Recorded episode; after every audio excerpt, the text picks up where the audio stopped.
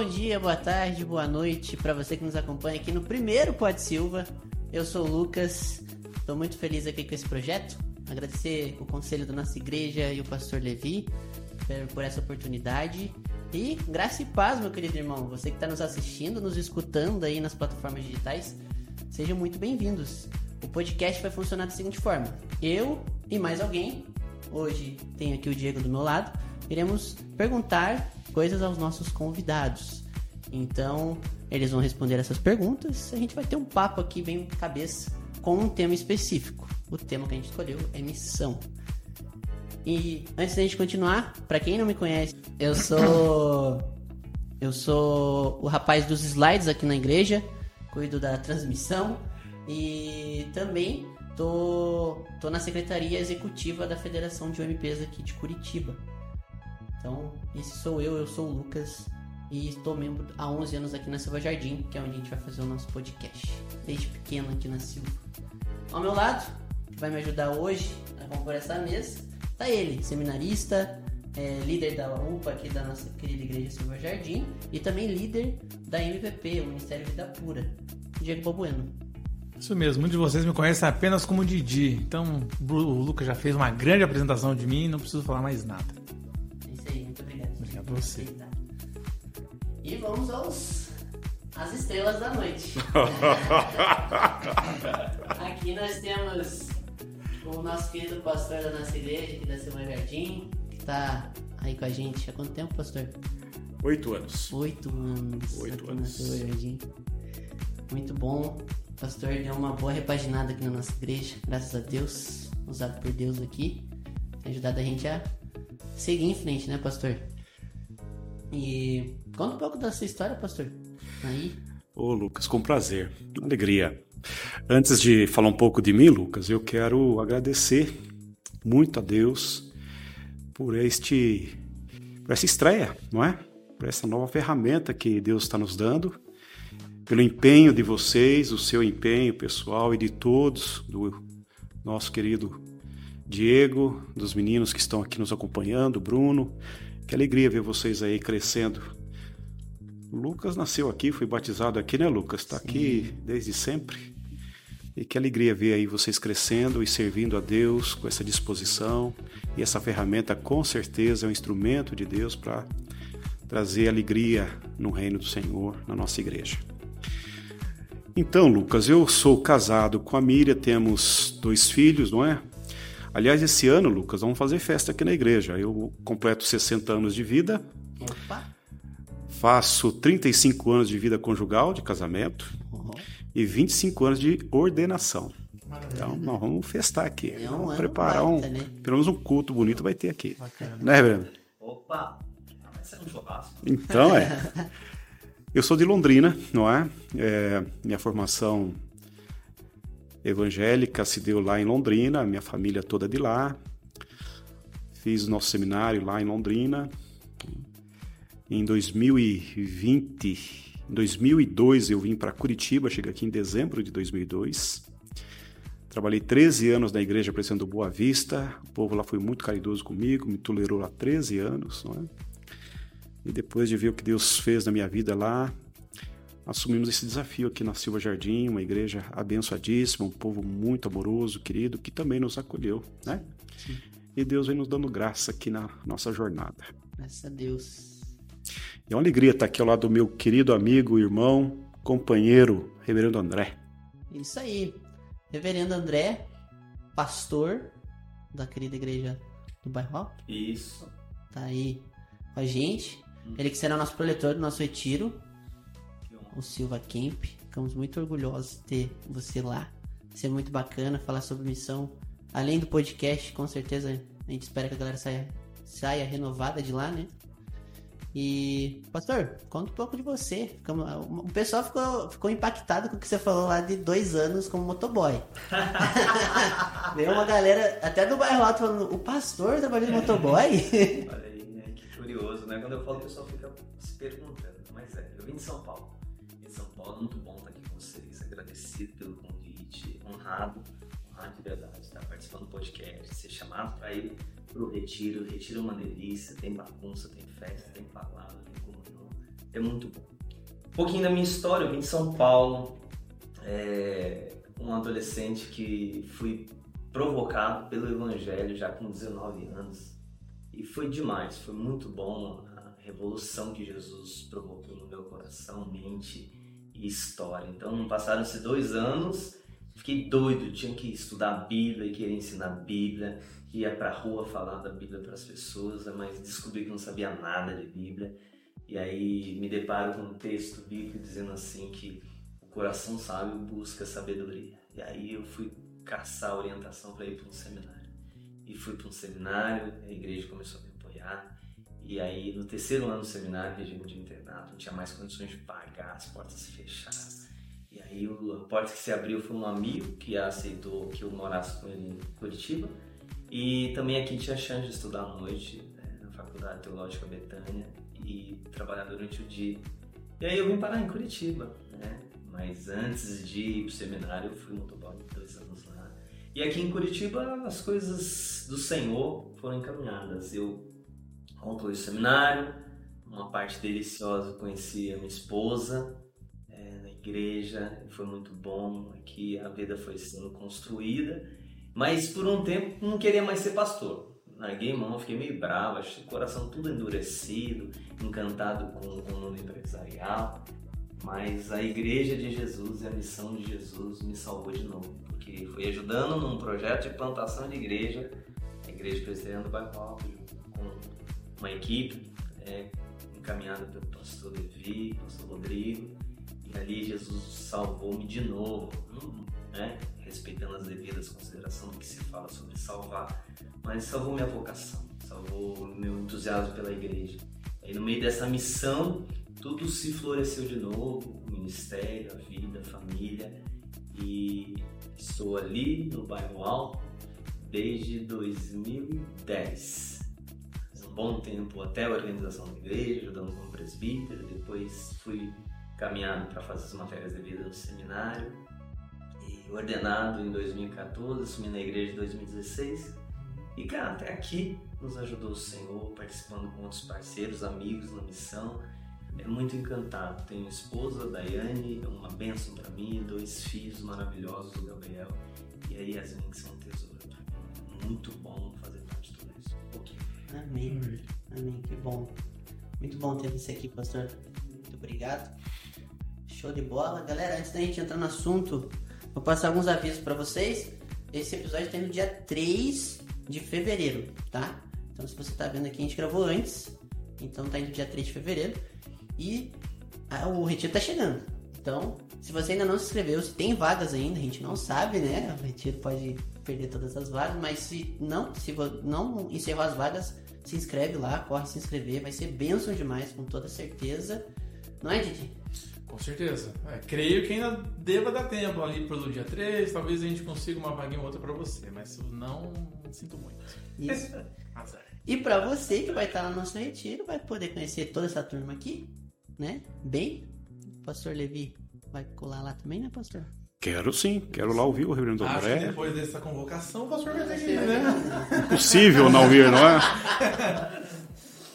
Mas é isso, gente. Pastor, tem alguma, algum recado pra galera que vai estar nos, nos escutando? Olha, vocês escolheram muito bem o preletor. De fato, a temática é bem relevante ah, conheço bem o Reverendo André, sua formação, sua caminhada, sua jornada, a linguagem muito, muito bacana. Eu creio que Deus vai falar muito ao coração de vocês esse acampamento. Estou muito contente. É, esses últimos dois anos Deus tem nos abençoado com encontros, né? No verão muito, muito relevantes. Deus tem transformado vidas dos nossos acampamentos e vocês são testemunha do que Deus está fazendo. Tenho certeza que este acampamento será uma bênção para todos nós. Amém. Então é isso, gente. É... Lembrando também, todo final de. Todo último sábado do mês a gente tem nosso culto dos jovens. Então, se você é adolescente, jovem, quiser participar aí, fica aberto as portas da Silva Jardim. E, pastor, tem algum recado do bairro alto? Tá tranquilo? Então, beleza. Então, vamos começar o nosso podcast.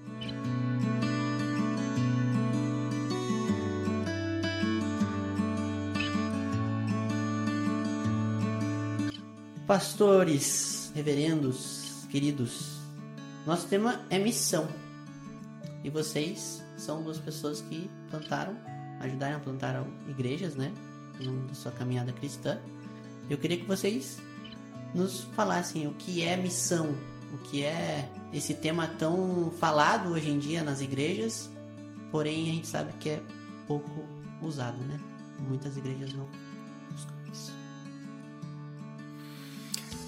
Para falar de missão, a gente precisa pensar um pouco sobre Deus. Como que Deus se revela nas Escrituras.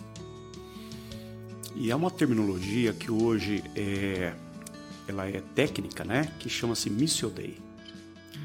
Que Deus é missionário.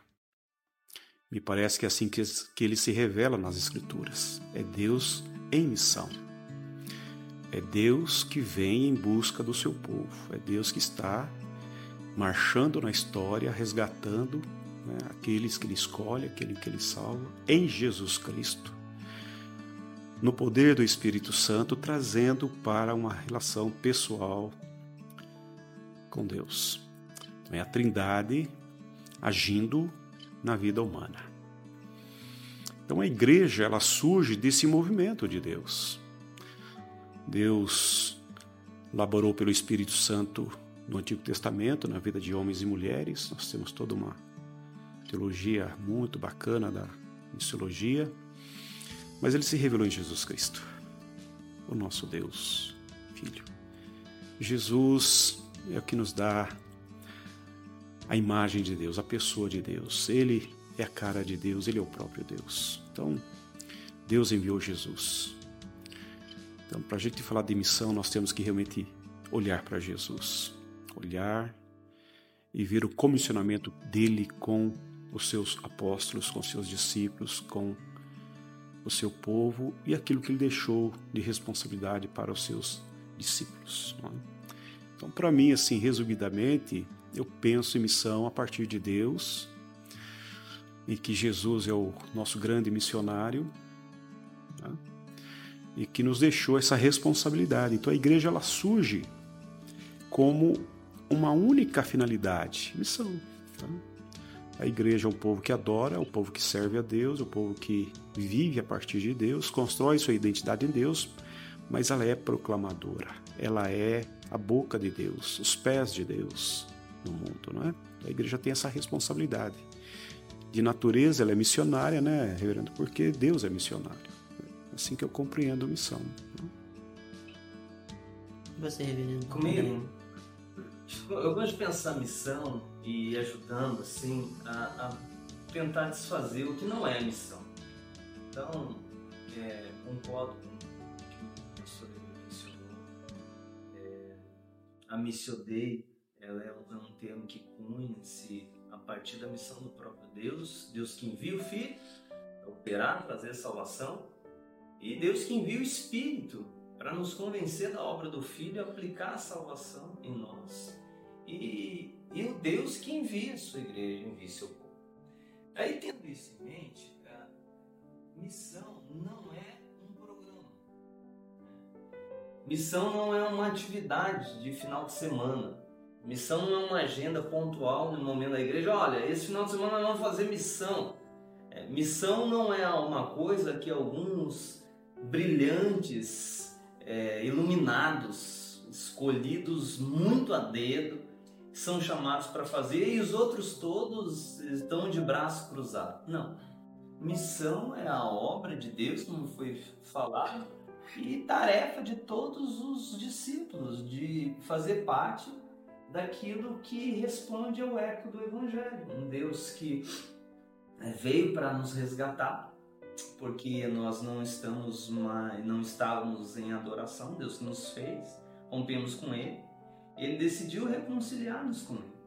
E faz isso através da luz da palavra brilhando no coração, através da proclamação né, da, da vida da igreja que vai testemunhando no poder do Espírito para que, crendo nessa mensagem do Evangelho, a gente volte a conhecê-lo e, conhecendo, tenhamos a alegria de adorá-lo e viver para Ele. Então, tem um, um autor é, que menciona o seguinte, que é, a missão existe porque não há adoração. É, nós fomos chamados para adorar, nós vivemos para a glória de Deus. Tudo que Ele fez foi para a glória de Deus. A gente é chamado para participar dessa missão porque tem gente que não está adorando. Então é o eco da, da, do salmista, que todos o adorem, todos os povos o adorem. É por isso que a gente prega, por isso que a gente vive, porque a nossa vida é viver para esse Deus maravilhoso. Então esse é o ponto. E aí o, o destaque: todos, absolutamente todo discípulo de Jesus é necessariamente um missionário. O Spurgeon diz assim: ó, ou você é um missionário, se você é cristão, ou você é um missionário ou você é um impostor. É, é essa a pegada. Uhum, Não, Alguém disse que ou você é um missionário ou você é um campo missionário. Né? Boa. Ou seja, a missão é intrínseca na vida do ser humano, ele queira ou não, né? Ele vai ser enviado ou alguém vai ser enviado até ele. né? Não, não tem como fugir. Excelente. Boa, essa não conhecia essa. Aí, ó. É isso.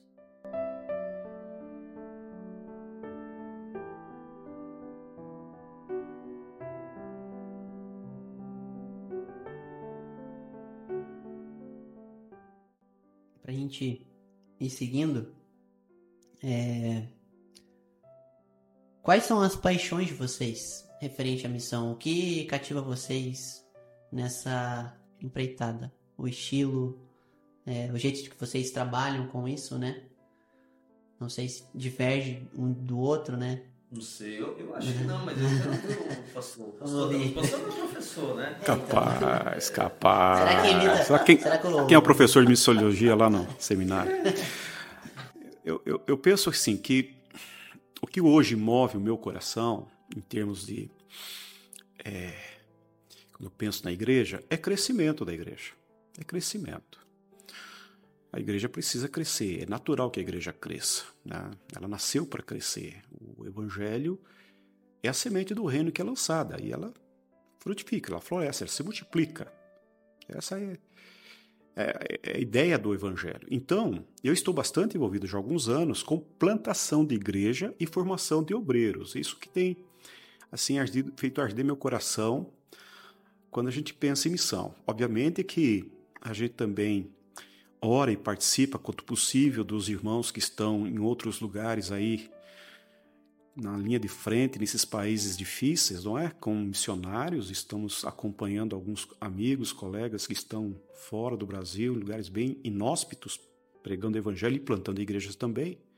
Mas nós estamos mais aqui na nossa região, lidando com uma realidade muito difícil, porque a nossa denominação, embora ela tenha 160 anos, aqui em Curitiba ela é pífia em termos numéricos. Nós de longe nós não acompanhamos o desenvolvimento, o crescimento do, do, do povo evangélico, né, numericamente, e muito menos a- o crescimento populacional. Então, em Curitiba e região metropolitana, somos assim muito tímidos e entendemos que nós temos uma grande tarefa, uma enorme tarefa como reformados aqui na região de Curitiba, que é crescermos temos uma boa teologia, temos uma boa um, bom, um bom jeito de ser como igreja, uma igreja sadia, uma igreja missional, uma igreja relacional, uma igreja de adoração, uma boa é, é, é, estabilidade. Temos que crescer. Então eu estou muito envolvido. Isso que me arde o coração, sabe, Lucas? É, é quando alguém bate na minha porta, como você fez, Fala, pastor, eu quero ser pastor. Ô filho de Deus, vem cá, vamos orar. Né? Vamos, vamos orar e pensar sobre isso. E um pastor que me chama, vamos plantar uma igreja? Pastor, vamos, vamos. Como é que nós vamos fazer esse negócio? né? Essas coisas me ardem o coração, porque eu creio que Deus nos chamou para isto, para pregar o evangelho. E alguém disse para mim uma frase muito interessante, que o melhor modo de nós pregarmos o evangelho é plantando uma igreja. Porque uma igreja, quando nasce, ela vai ser como um farol.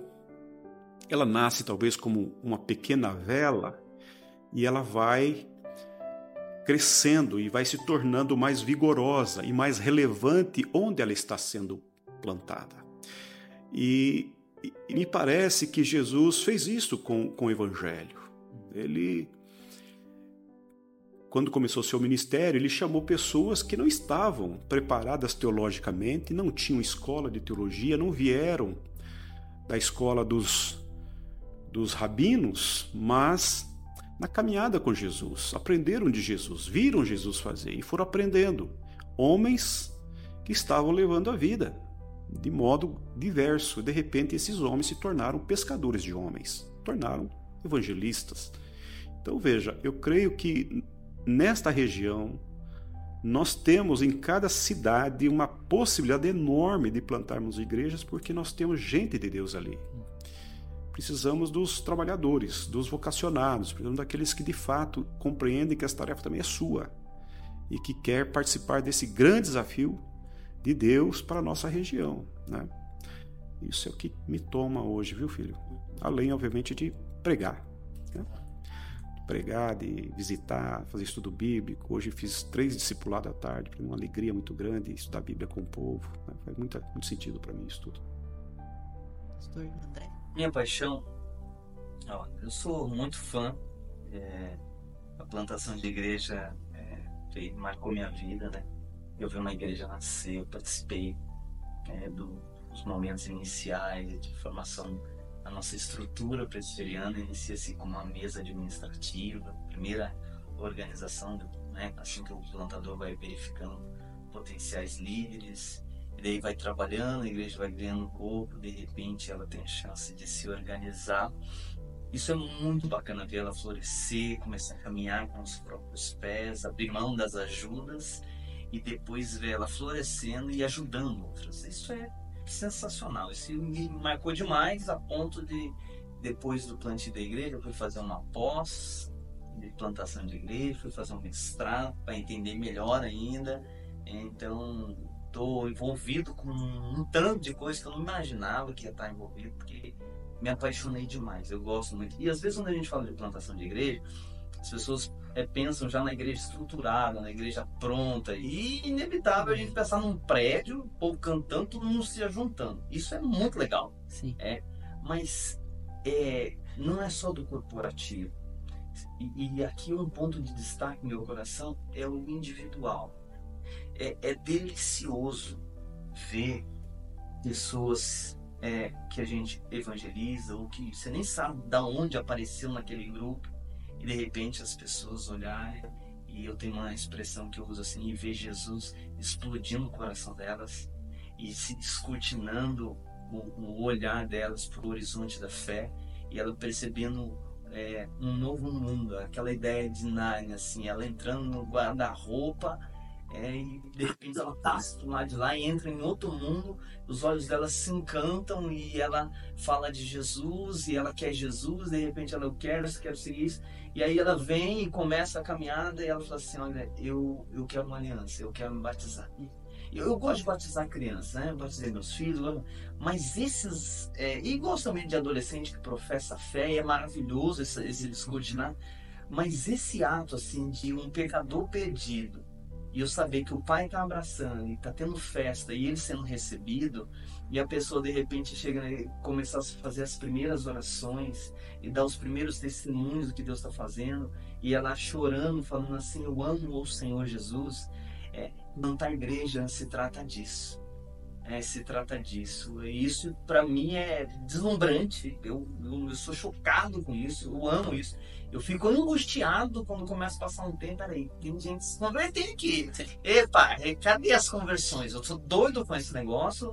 É, isso é muito cativante. Mas uma outra coisa que o pastor Levi falou, que também eu tive uma experiência, não tantas quanto as dele, mas eu, eu quero passar ainda o número dele desse tipo de experiência, porque é, Deus dá muitos pastores para ele formar, né? Eu sonho que isso aconteça comigo, mas foi delicioso um dia que uma pessoa chegou para mim assim, André, oi, é, Deus está me chamando para plantar uma igreja. O que, que eu faço? Rapaz.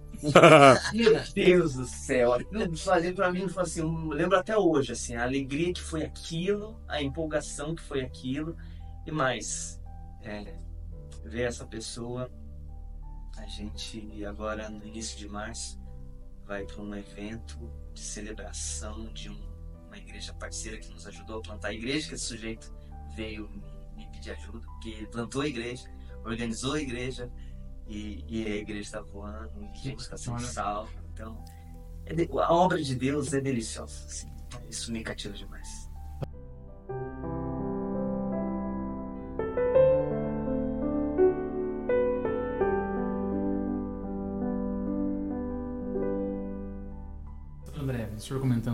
Sobre a conversão, o que eu vejo ser muito bonito na conversão é que quando a gente vê o processo de conversão de uma pessoa, é que a gente vê que a missão de fato é de Deus, né? Porque tem alguém nessa mesa que sempre fala que a gente tem que fazer o simples, né? Porque o trabalho de Deus ele faz. E não importa, né? A gente pode pregar da melhor maneira possível, mas se o Espírito Santo não trabalhar, não laborar, não laborar no coração da pessoa, ela não vai ser convertida. E eu me lembro, pastor, que o senhor já comentou que quer plantar 100 igrejas, Não, falei isso não. Não falou? 200. Ah, eu errei, eu fiquei na metade, então 200 igrejas. Todas da região de Curitiba. Vamos ter uma por duas, Já três por baixo. Segundo programa que isso sai no ar, vai ficar gravado. Vamos passar uma Não, tem que ficar mesmo pra gente poder testemunhar É, depois. olha aí. Tá amém. E para plantar 200 igrejas, entra o segundo ponto que o senhor falou, né? A gente precisa de obreiros, algo que o pastor Levi disse também. E o senhor, como, como pastor, como professor no seminário, o senhor também como presidente de presbitério, professor no seminário no ano passado, como os irmãos têm enxergado a formação de novos pastores para o campo missionário, para a plantação de novas igrejas? Tem vindo uma leva boa? É, Como- Na verdade, dentro da nossa denominação, nós não temos uma estrutura formal para plantadores de igreja. Nós temos formação de pastores, não é? Aí nós temos os nossos nossos seminários que formam teólogos pastores ou pastores teólogos. É, então a nossa nosso desafio na preparação de obreiros especificamente para a plantação de igreja, aí nós temos que ter criatividade e muitas vezes é um trabalho braçal, às vezes artesanal. E aí nós contamos muito com os pastores e igrejas que têm grande experiência, lastro, né, nesse processo de plantação da igreja. Felizmente, na, IPB nós temos bons exemplos, excelentes exemplos.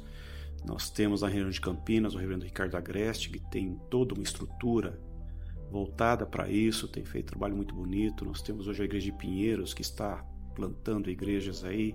A nossa própria igreja tem alguns, alguns braços né, que, que geram recursos financeiros para plantar igrejas, mas nós não temos ainda. Então, o desafio nosso é, dentro da nossa realidade, é buscarmos os que estão em formação, né? é o que nós temos feito aqui em Curitiba, né, Reverendo? Desafiar esses meninos a se aproximarem de nós, ficarem mais próximos de nós, especialmente os alunos que estão nos nossos seminários.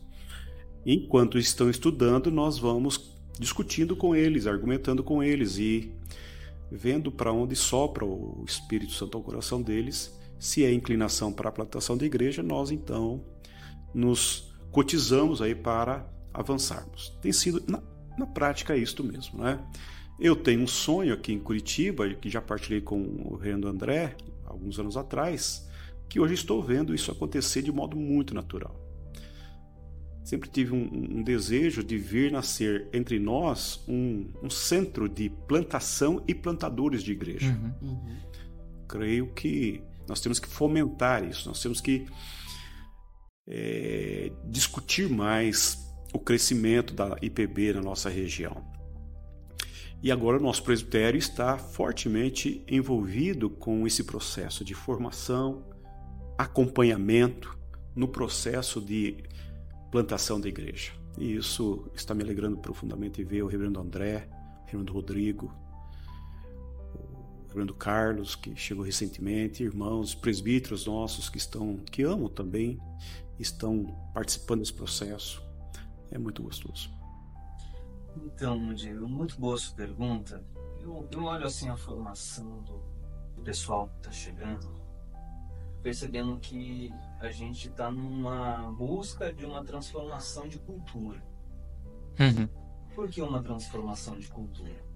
Porque, é, infelizmente, não são todas as igrejas que é, assumem o compromisso da missão de ser uma igreja plantadora de novas igrejas. O que para mim é um, é um problema teológico. Uhum. É um problema teológico. É uma, é uma dificuldade de compreensão eclesiológica. Uma igreja é chamada para fazer a obra missionária. É, é, deveria ser a coisa mais natural do mundo uma igreja ser plantada e ter um sonho de se engajar com o plantio de uma nova igreja. Uhum. Infelizmente a gente tem conhecimento de que há muitas igrejas que sequer tomam conhecimento da possibilidade elas às vezes fatiam essa responsabilidade com igrejas mais estruturadas. Então, imagina aquelas igrejas que têm mais estrutura, elas têm mais recursos, têm mais membros, elas são responsáveis por essa atividade. Agora, nós que somos pequenininhos, que estamos aqui labutando, tá isso não, isso não nos diz respeito. E é um grande equívoco, porque isso não tem nada a ver com o tamanho. Né? A nossa igreja é uma prova, um testemunho disso. Ela não tinha se organizado, não tinha recurso e do pouquinho, eu digo assim, que era a oferta da viúva. Ela uhum. já estava assim, não, põe o nosso nome aí, nós vamos dar esse encadinho aqui. Pode parecer pouco para vocês, para a gente é muito. Mas tinha um, um trabalhar e uma mentalidade. Então, é, e isso não foi um trabalho exclusivo meu, o pastor Rodrigo que, que semeou essa semente lá e, e, a gente só teve a graça de não atrapalhar, não estragar a ideia, né? E o povo alimentou-se. Então, para os nossos presbíteros, nossa diretoria, nosso conselho, é, a igreja é um organismo que planta a igreja. Agora, por que, que eu estou falando da igreja para a gente chegar? Porque os seminaristas saem da igreja, os vocacionados saem da igreja. E aí é um grande desafio eles chegarem no seminário e eu falar assim, daí chega lá na aula, que tem um professor falando de plantação de igreja, não para de falar disso, e, ah, plantação de igreja? Ah, nunca pensei nisso, não, acho que isso não é para mim, deve ser para você.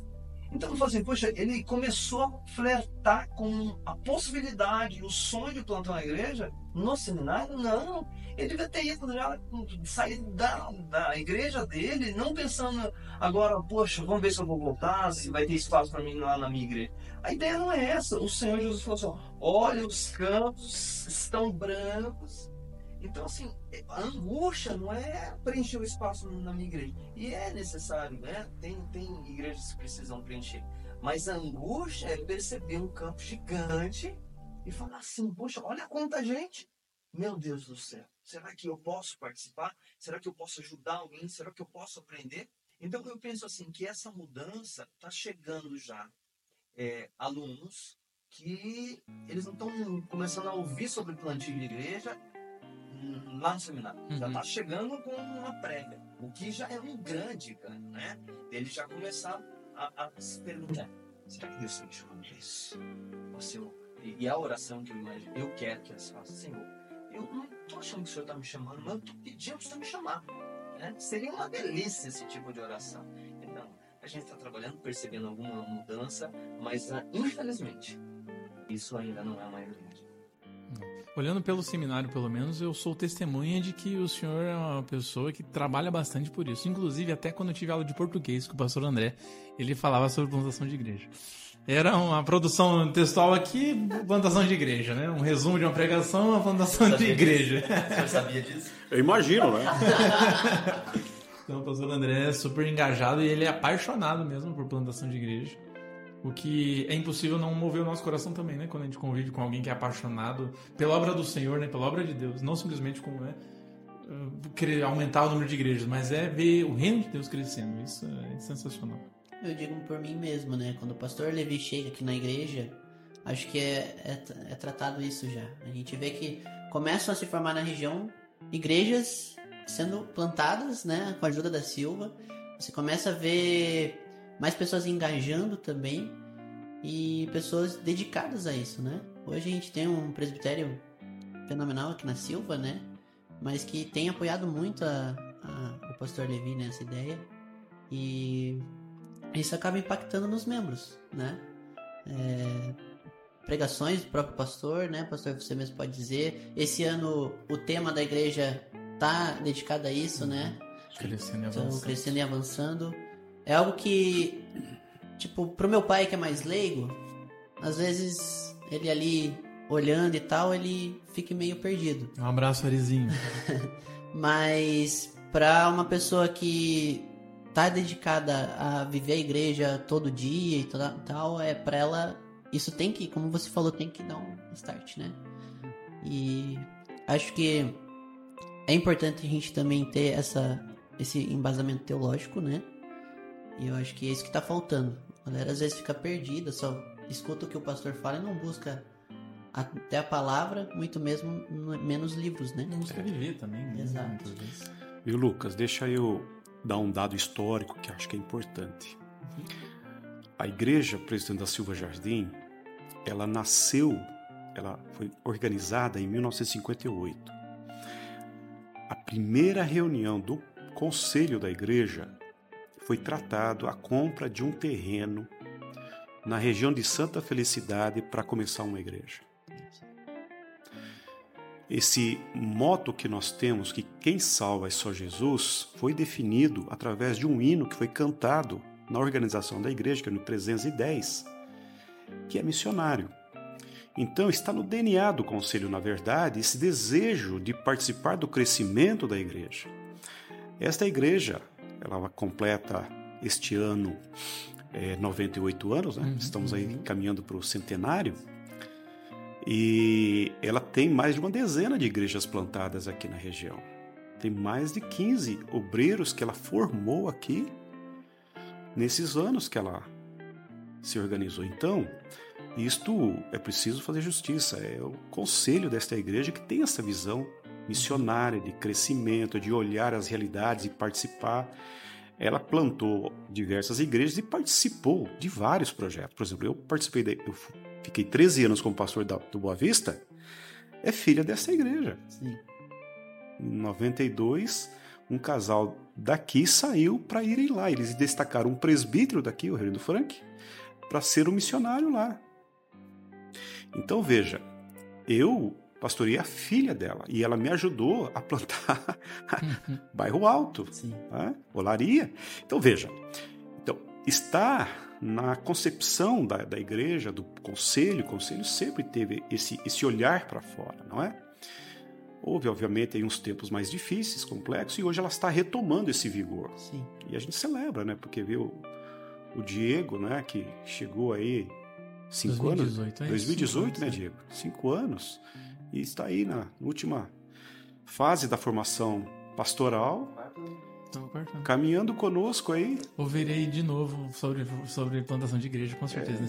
É uma. É isto. É muito bom, pastor.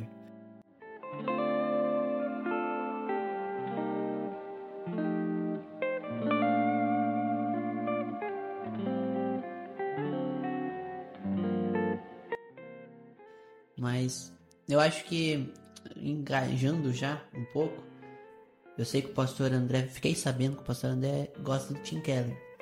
Pouco, né? Gosta Pouco, Tem alguns, alguns seminaristas ao meu lado que me contaram.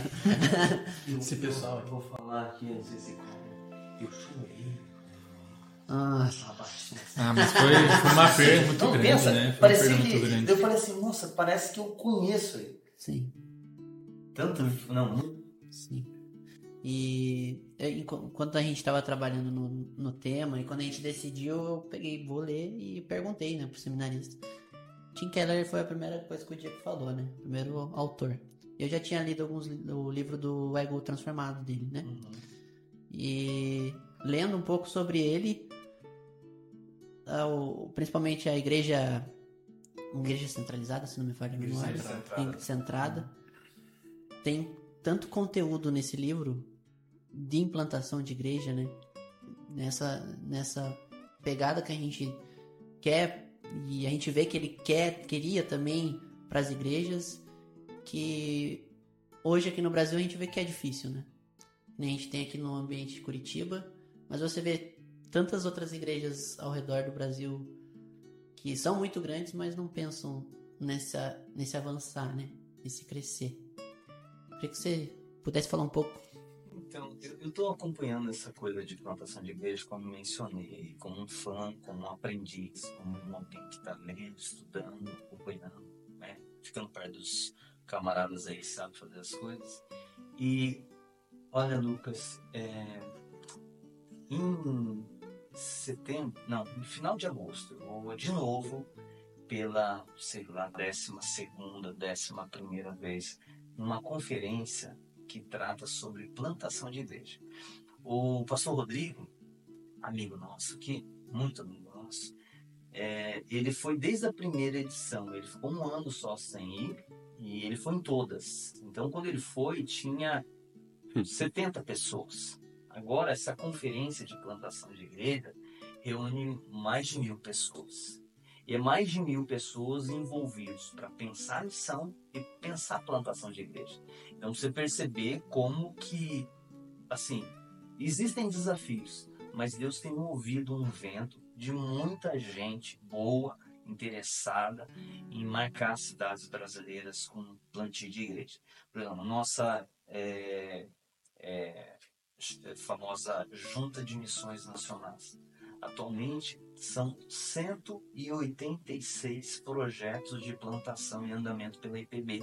É, então, a Igreja Silvio Jardim diretamente participa, porque eles iniciam ao Supremo Conselho e 52% dos recursos do ao Supremo vai para a obra missionária. Então, é, desse desse montante aí orçamentário que a gente tem possibilidade. Então tá acontecendo cada vez mais interesse. Então esse ano em especial, né, eu não tinha dado um recadinho, vou recado agora. Boa. A conferência fica o convite para a turma que vai ser top demais, vai ser na IP Alpha. Oh, legal. Então, certamente o Projeto Sola vai estar tocando lá.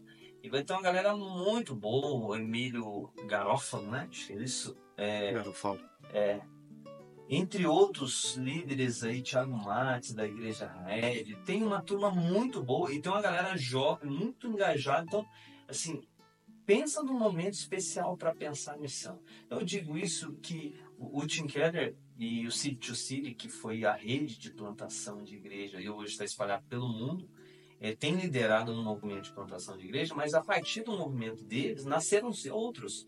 A Ressurgência mesmo, que é um movimento de plantação de igreja a partir desse CTPI, ele, ele foi inaugurado depois que o Tim Keller veio aqui falar numa, numa evento CEPAL, os, os diretores do CFIP disseram, vamos montar um, um centro de plantação de igreja. E dali migrou-se outros, hoje tem Converge, hoje tem Atos 29 aqui no país, veio de lá também, tem a Ressurgência, tem a igreja é, do Arival aí com um movimento missionário bacana, a, a JNN. Então está acontecendo, Lucas, por incrível que pareça, assim, ainda que os desafios são grandes, quando a gente olha o vasto campo do Brasil, e muita gente envolvida, apaixonada e querendo impactar a igreja, a sociedade brasileira com igrejas saudáveis, centradas. Vivemos um movimento reformado, né, disso. O que é muito interessante porque até pouco tempo atrás, talvez ainda haja bastante no, no entre o povo, né, de que reformado não evangeliza, né, de que reformado não faz missões. E quando a gente vê uma igreja de 100 anos, você pensaria, não, nunca que essa igreja evangelizou. E tanto de igreja que essa igreja plantou, né? Então vemos não só não só Deus fazendo um grande mover na igreja, mas através da igreja reformada, né? o que é muito interessante, muito importante para a gente também. Mas demais. Só agradecer a mãe do Maurício e do João que fez o bolinho aqui para os nossos convidados. Está muito bom. Está muito, tá bom, muito bom. Muito bom. Obrigado, Tereza. É, tá Tereza. Eu vou experimentar. Tá gostoso, é, mesmo. Tá gostoso mesmo. Uma delícia. Não sei, tem uma É um bolo cítrico, né? É cítrico, ó, ficou bonito. Um bolo cítrico. É? Delicioso. Parabéns. Já virou 50 reais já um bolo fazendo com esse nome. já dá pra vender, já, ó. É. Muito bom, muito bom. É... Enquanto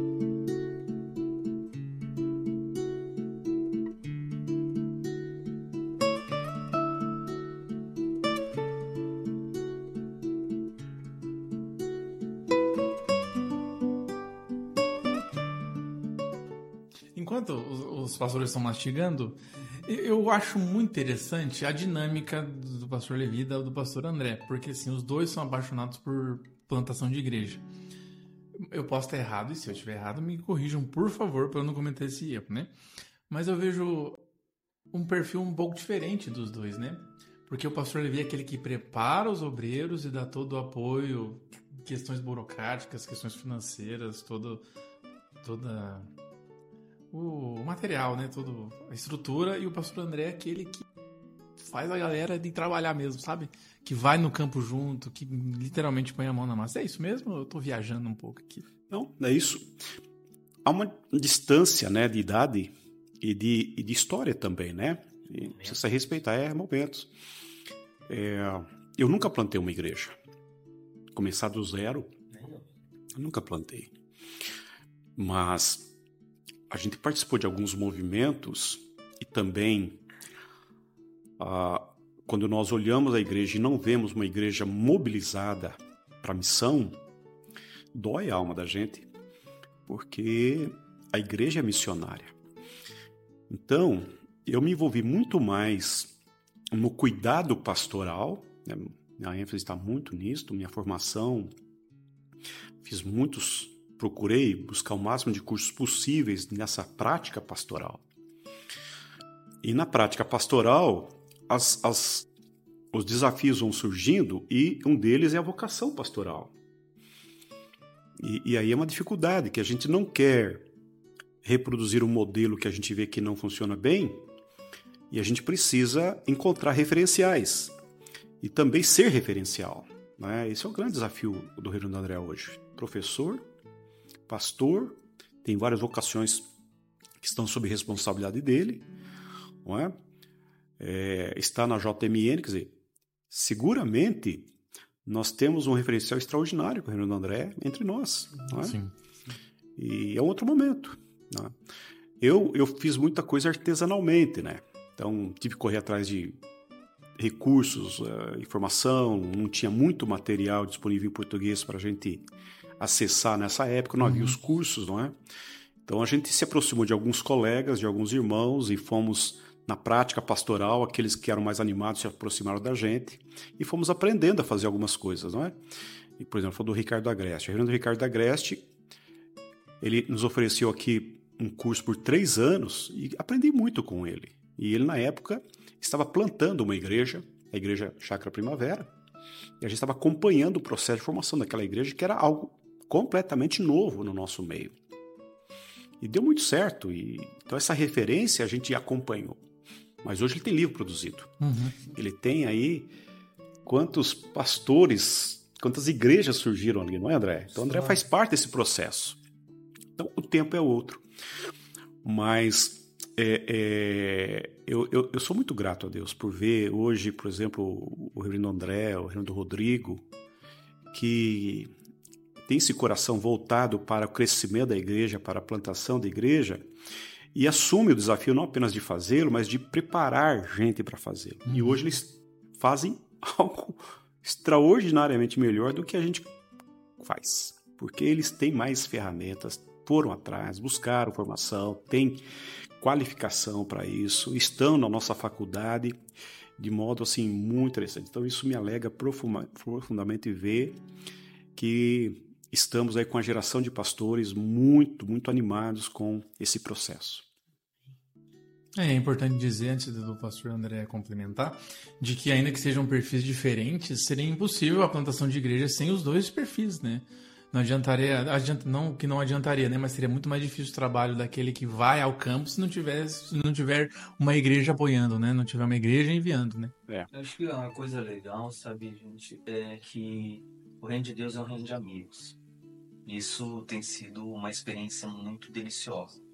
Acho que eu faço parte de uma geração em que esse valor de conexão, de amizade, é, onde o, o vínculo a conexão relacional é maior do que a conexão institucional. Então, eu digo isso porque é uma questão de geração mesmo, uhum. né? É, mas a gente tem percebido que é muito gostoso fazer a muitas mãos. A, a igreja que a gente participou da plantação, o pastor Rodrigo iniciou, ele chegou e tive a alegria de acompanhá-lo e ajudá-lo, é, não foi feito por ele, exclusive, nem por mim. Né? O pastor Rodrigo estava indiretamente mentoreando. Uhum, é, exatamente. E tinha muita gente com recursos. Então, todos os outros projetos que estão acontecendo, que a gente está tendo, é, é, assim, ó, É como isso aqui. Um faz uma parte, outro faz outra parte, outro faz outra parte, mas as pecinhas vão se encaixando. E, e a parte, eu acho que isso, para mim, pastor, assim, é um negócio que eu acho que ainda vai ser estudo de caso pra gente aqui. É, sem é, pretensão de alguém ser protagonista. Não. Sabe? Isso tem sido muito legal. É, tanto que talvez algumas pessoas não saibam, mas tem algumas igrejas que são plantadas. Vou dar um exemplo de a Igreja Presbiteriana de Piraquara. E boa parte dos maiores recursos não veio da igreja mãe. E quem era a igreja mãe na, na ocasião? A Igreja Presbiteriana do Bairro Alto. E a mentoria também principal nem veio da própria Igreja Presbiteriana do Bairro Alto. Veio de outra igreja. Uhum. Então, assim, a igreja presbiteriana do Bairro Alto talvez foi a que menos fez pela igreja presbiteriana do Piraquara. Mas, e eu estou destacando isso para vocês verem como que o reino de Deus tem caminhado e a gente tem usufruído de uma coisa que eu acho que é um valor da gente manter. Essas outras igrejas, essas tantas outras mãos que apareceram por detrás e empurraram com muito mais força do que a gente, não fizeram questão de a gente quer ser a gente, a igreja mãe. Para quê? Para que depois apareça que nós plantamos. É o reino de Deus. Quem é o plantador de verdade não é nem o plantador que foi, é o Senhor Jesus Cristo, ele que faz. Exatamente. A igreja é dele, o reino é dele. Então, assim, aqui a, nós é só alegria de participar de uma grande aventura promovida pelo próprio Espírito e a gente está tendo uma chance. Então, eu acho que isso, pastor, é, essa coisa das diferenças é extraordinário e eu acho que o, o que está segurando e Deus está abençoando muito. Eu acho que tem muita coisa para pôr na conta, mas eu acho que esse componente, assim, de. Não é o fulano que faz, não é o ciclano que faz, não. É o Senhor Jesus está fazendo e não importa o nome de quem vai ter, não importa. É o Senhor. É isso que é importante. Isso aí, para mim, pastor, isso aí tem sido um negócio que não foi de caso pensado, É. mas agora, depois de dar alguns anos de história, eu olho para isso e eu falo assim, Faz sentido. né? Exatamente. Isso é um valor fantástico. É Perfeitamente. Legal. Sim. Porque veja, humanamente não existe plantação de igreja a partir de nós. É igual a gestação de um bebê. Você é pai, você sabe disso. Uhum. Você passou por experiência recente. A gente quer, a gente almeja, a gente sonha, a gente. Ah, se Deus não agir, se Deus não fizer, se Deus não abençoar o obreiro, É. se Deus não converter o coração, se Deus não lidar com irmãos, se o rapaz não acreditar que vai dar certo. As variáveis, meus irmãos, é, é milagre, é milagre. Ver nascer uma igreja é milagre de Deus. Então a gente fica muito entusiasmado porque cada vez que a gente vê uma igreja nascendo, é uma prova da fidelidade de Deus e o quanto Deus está envolvido com o crescimento da igreja que é dele. Nós somos apenas cooperadores, como diz Paulo. Nós somos um naco nesta coisa maravilhosa do Espírito que sopra. Então, é vibrante realmente o coração da gente é, quando vai organizar uma nova igreja, né, reverendo? Quando a gente vai ver o templo que está sendo construído. Meu Deus! Por quê? Porque a gente participou daquilo, mas não, aquilo não é nosso. Aquilo, o obreiro fica olhando. é, Nossa, não é? Conseguimos? Hã? Todo Nem mundo. sabe explicar. Ele falou de Piraquara. Veja, Piraquara, ela surgiu em plena pandemia. Enquanto todas as igrejas estavam fechando, a igreja estava construindo o templo. Saímos do, da pandemia, fomos fazer o culto de De organização da igreja. É verdade. É verdade. 2021. Então, como isso ocorre numa crise danada, nem igreja se reunia? Coisa de Deus. É. Os recursos não tínhamos, Deus providenciou. Então, é nessa certeza que nós avançamos. Isso nos dá muita segurança, porque nós cremos que Deus está completamente envolvido na missão. Então, é, eu estou falando aqui de plantação de igreja, mas no envio de missionário, mandar recursos para a missão, isso tudo é, é, é a obra de Deus. Então nós somos chamados para participar disso, né, Lucas? Com muita alegria. O que vocês estão fazendo hoje aqui? Vocês estão abrindo um canal missionário. Como Deus vai instrumentalizar esses recursos que todos estão para essa finalidade é algo extraordinário. Vocês pensarem o que Deus pode fazer com este, com essa plataforma que vocês estão inaugurando, né? com essas discussões que nós estamos aqui iniciando. Coisa de Deus, filho. É crer e avançar.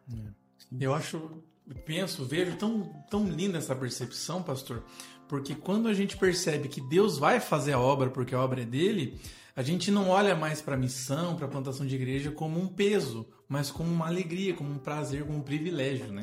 É. Nossa, eu vou ter que me esforçar. Não, Deus vai fazer e Ele pode me usar. Isso é uma oportunidade maravilhosa que a gente não pode deixar passar. Sim. Então veja, a gente sempre re reforça, não é, Lucas, a ideia e, e, e Didi, de que a, o que é fácil nos compete. A nossa parte é fácil não é difícil.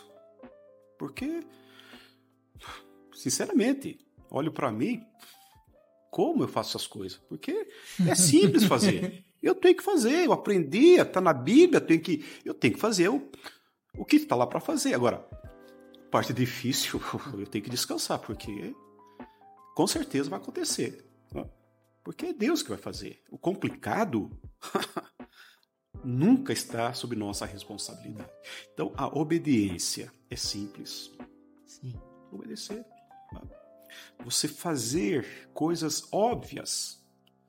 Eu falo para os obreiros, meu, faça um planejamento da sua atividade semanal. Inclua na sua atividade semanal visitar o comércio ou visitar uma pessoa na rua. Vai lá, hora antes e vai. É difícil a primeira vez? Uh, às vezes enfrentar a vergonha, a timidez, né? é um ilustre desconhecido. Mas quantas pessoas batem na sua porta todo dia para falar tantas bobagens, você abre a porta e, e, e é recebe a pessoa? Por que você não, não arrisca? Porque nós não sabemos onde as ovelhas do Senhor estão. Nós temos que uhum. avançar. Sim. Isso é simples, ou não já temos. Então, quando a gente começa a pensar nos processos, os processos são muito simples. Muito simples. O que nós precisamos é de que fé, é de coragem, uma boa disposição de que. e quando Deus faz algo na nossa ação que é tão simples, olha, isso não tem preço. É, Essa alegria que vem de uma. Oh, estou fazendo a coisa certa. Deus está confirmando isso. Isso, isso é extraordinário. Né? Isso estou falando plantação de igreja, mas no dia a dia. Uhum. Então, essa sensação de que estamos fazendo exatamente aquilo que Deus nos chamou para fazer isso nos dá paz, não é? Hum. E Deus é fiel. Né? Amém. Eu acho que.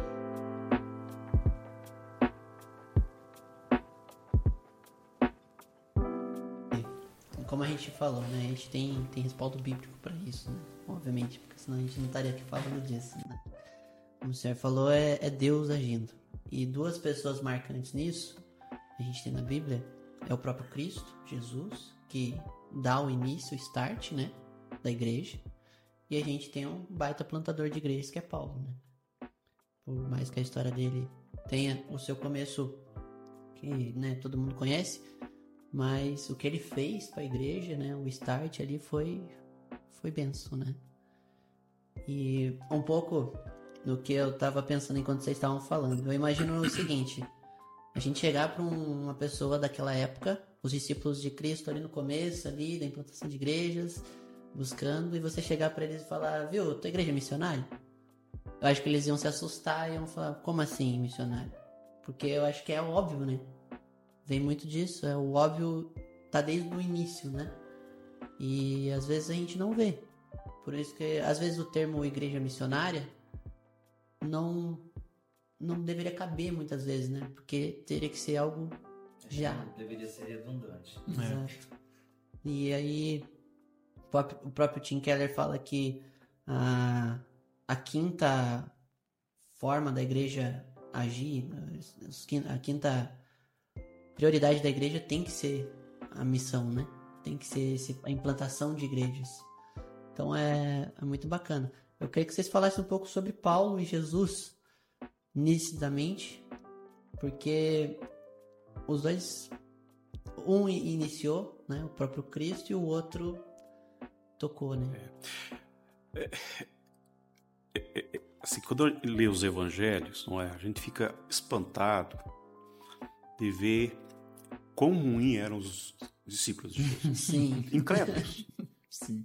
Parece a gente, né? É isso que eu dizer, parece a gente, né? É, parece a gente aquele negócio. Que negócio é esse, Jesus? Que negócio é esse de.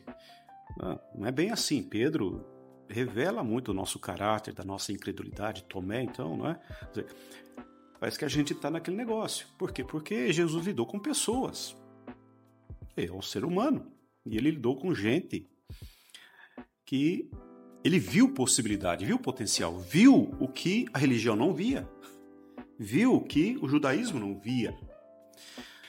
Eles estavam à margem da religião, estavam à margem do processo de adoração, porque não tinham profissão que lhes desse a condição de participar das, dos processos de adoração no templo. Os pescadores não tinham como se purificarem para cumprir todas as exigências para adorar. Era uma tragédia é, é, esse contexto. É?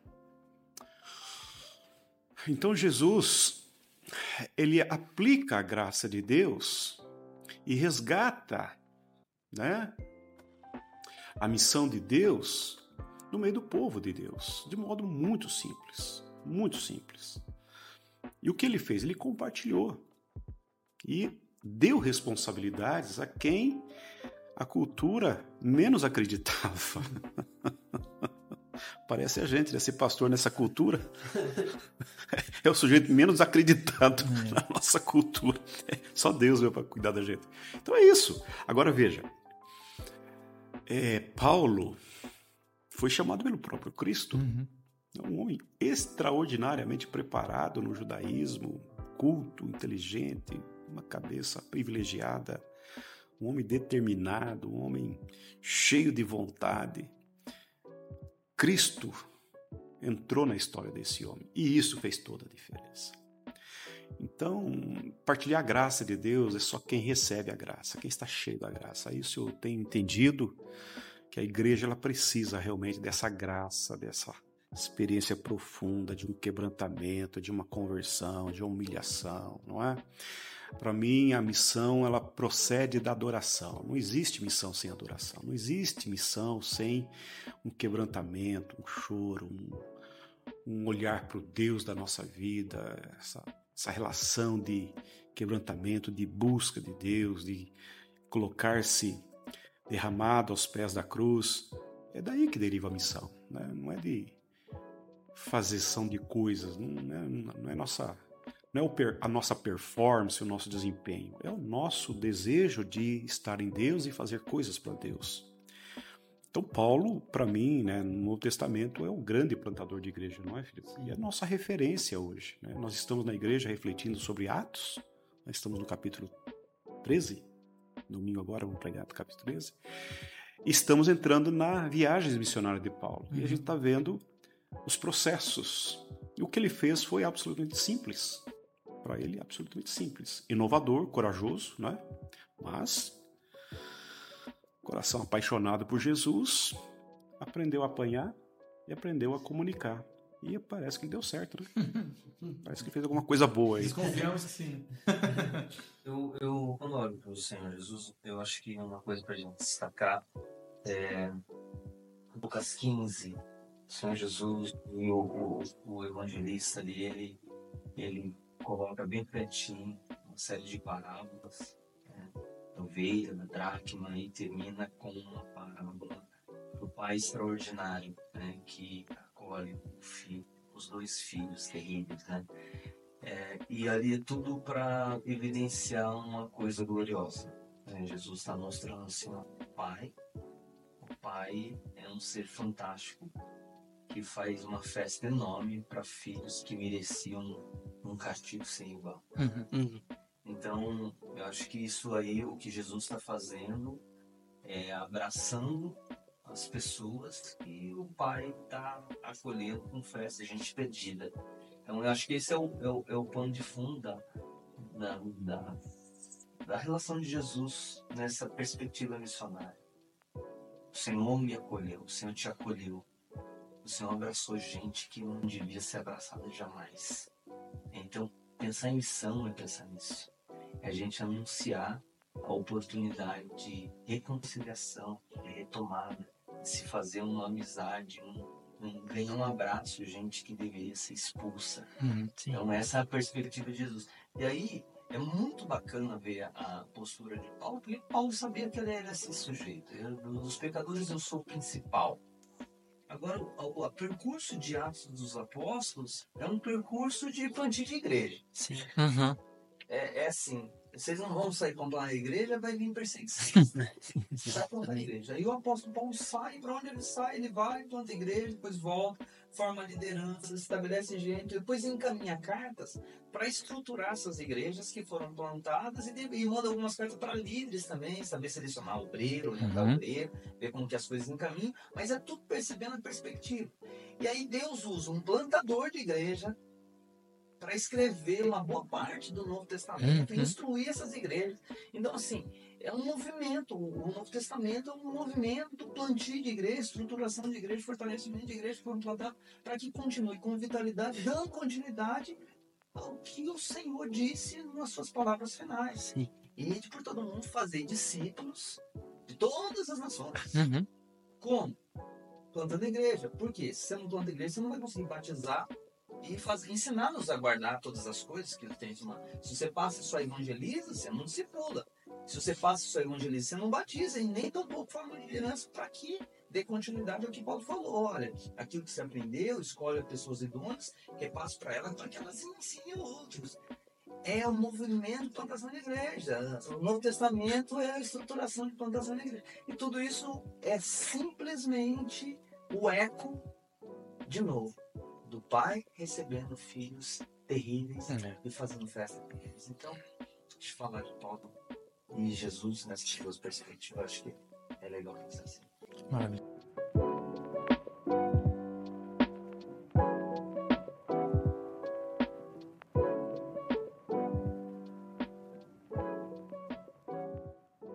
Tem uma passagem que eu gosto demais, que é Mateus 9, 35 a 38. É lá, a gente, a gente vê o evangelista falando de Jesus. Ele ia até as multidões. Ele via as multidões pregando o evangelho. E ele ainda olha para os discípulos e fala: e ore para Deus mandar mais trabalhadores. A gente pode pensar que, assim como Jesus em sua missão, a missão da igreja é essa: é ir até a multidão, é ver a multidão, enxergar, se preocupar, se compadecer dessa multidão e não só isso, mas se preocupar em enviar mais gente também para essa multidão? Me parece que esse é o processo natural que nós vemos no Novo Testamento. O André acabou de falar sobre isso. É, nós devemos, nos nossos momentos de adoração, pautar essa demanda, essa necessidade, não é? Acho que a igreja ela precisa aprender a pensar missões. Acho que essa é a nossa tarefa, além de fazer, é refletir missões, pensar uhum. sobre missões, né? que a gente tem buscado aqui trazer um pensamento mais fortemente. Tem um autor que eu gosto muito, que é o. Hoje ele é professor do Fuller, e, e ele escreveu um livro muito legal. E ele fala assim: o, o nome do livro é Povo de Deus, Povo Missionário, Charles uhum. Van Engen. Uhum. Charles Van Engen é filho de missionários holandeses que vieram aqui para o México plantar igrejas e ele cresceu nesse ambiente do México e no tempo certo ele foi para os Estados Unidos buscar sua formação teológica e continuou os trabalhos dos pais no México. Esteve no Brasil também como missionário e ele fala uma coisa muito interessante. Ele fala que missão é o jeito da igreja ser. E eu tive aula com ele, tive uma semana de aula com ele, um curso que eu fiz em Londrina. E aquilo marcou a minha, a minha formação, porque ele tem um, um conhecimento missiólogo extraordinário pensamento dele, missão muito bom.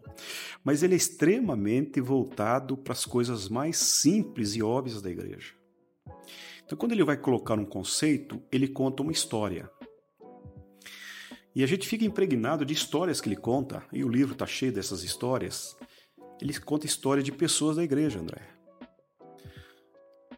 Ele conta, ele aplica valores missiológicos e conceitos teológicos contando história. Então, eu penso que nós precisamos ter essa arte de aprender como Jesus fazia. né? tornar as coisas mais simples e profundas. O simples não é raso. Uhum. Por isso que às vezes a gente tem dificuldade de fazer as coisas simples, porque para nós dói. Jesus fazia a gente pensar. Né? Jesus contava as historinhas dele cheia de significado, sentido de vida. Então, eu acho que esse é a arte, né? E assim, quando eu vejo o Reverendo André, a nossa faculdade, trabalhando com missiologia, a gente vê que, poxa, a gente tem aí referenciais muito interessantes para essa geração. É, nós temos, preciso repetir isso, nós temos hoje em Curitiba um grupo de pastores que estão muito envolvidos na plantação da igreja, extremamente comprometidos com o crescimento da igreja. E temos visto coisas muito bacanas acontecendo, não é? Então, assim, olho com muita alegria, com muita esperança das coisas que Deus está fazendo aí. Amém. Então, Lucas, quando estiver concluindo a formação dele, já deverá ter plantado umas três igrejas, mais ou menos. Amém. Amém. Amém. Com certeza. Né, André? Olha, eu, eu acho que quando a gente pensa na igreja e a igreja ir até as pessoas, eu acho que a igreja ela deve sim ir até as pessoas, mas ela tem que perceber nas pessoas. Pode parecer bem estranho, vou repetir isso aqui. A igreja precisa pensar as pessoas e abrir os olhos para as pessoas. Que pessoas? Eu vou dizer os não cristãos. E aí, gente, eu vou falar de algo que eu lido com bastante desafio lá na minha comunidade, né, na igreja que eu pastorei. A nossa tentação de ficar focado em nós mesmos, quando principalmente a gente faz as nossas coisas dentro da igreja.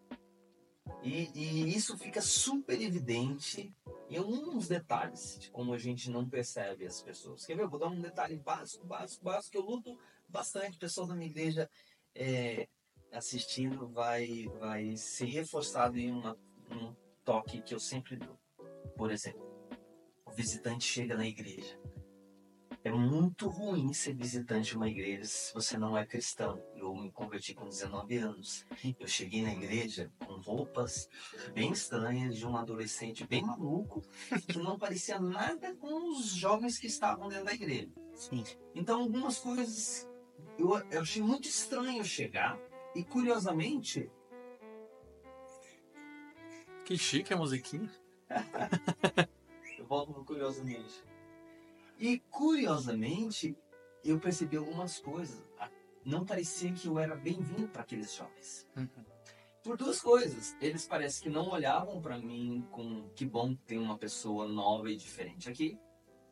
Mas eu vejo das coisas mais simples acontecendo. Por exemplo, é difícil sentar nos bancos da frente. Sim.